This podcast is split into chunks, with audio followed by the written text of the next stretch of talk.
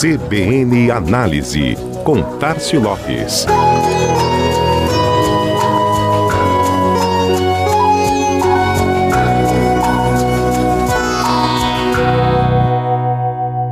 Historicamente, as marcas que se destacam no mercado são aquelas que oferecem bons produtos de qualidade ou as que prestam um bom serviço ao consumidor. O destaque também pode vir tanto por meio de critérios objetivos, como preço competitivo, quanto por outros subjetivos, como valor agregado, status. Naturalmente, que a comunicação tem um papel fundamental nesta construção. Mas o direcionamento, ultimamente, tem se voltado para um aspecto cada vez mais relevante para a imagem e para a conquista da simpatia do consumidor. O propósito: contribuir com o bem-estar coletivo, com o desenvolvimento da sociedade, a preservação do meio ambiente e, efetivamente, a construção de um mundo melhor, ainda mais em tempos de pandemia, por isso que o propósito está sempre nos holofotes dos debates sobre marketing e suas tendências.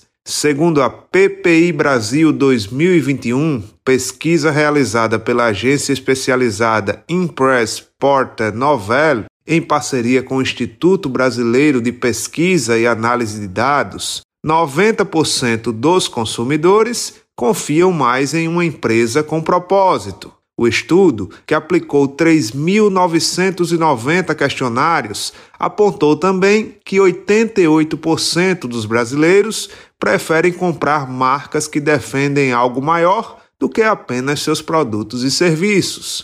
76%, inclusive, dizem perceber quando uma empresa age de forma contrária aos seus valores. Falando em valores, autenticidade, ética, tratamento aos funcionários e proteção ao meio ambiente são os aspectos ligados ao propósito que mais pesam no momento em que o consumidor escolhe uma marca. E isso é interessante, porque muito se fala em propósito, mas pouco se traduz o propósito, os atributos que fazem parte desse conceito.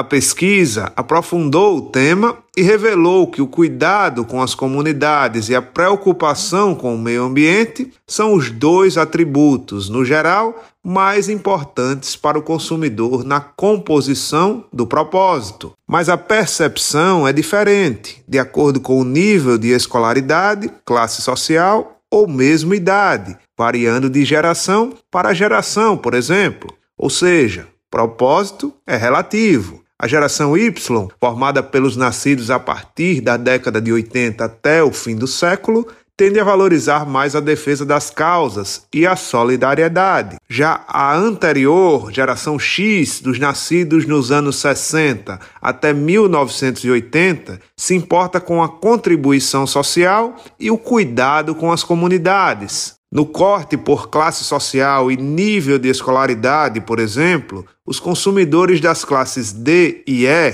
com ensino fundamental completo, destacam a solidariedade como atributo de propósito mais importante. O leque é amplo, a pauta importante, mas cada negócio adota uma estratégia distinta, um posicionamento diferente para um público específico. E o propósito que se identifica com esse perfil tem uma chance maior de ser reconhecido e valorizado por quem mais importa, o consumidor. Este foi mais um CBN Análise. Tássio Lopes, da Chama Publicidade, para a CBN Maceió.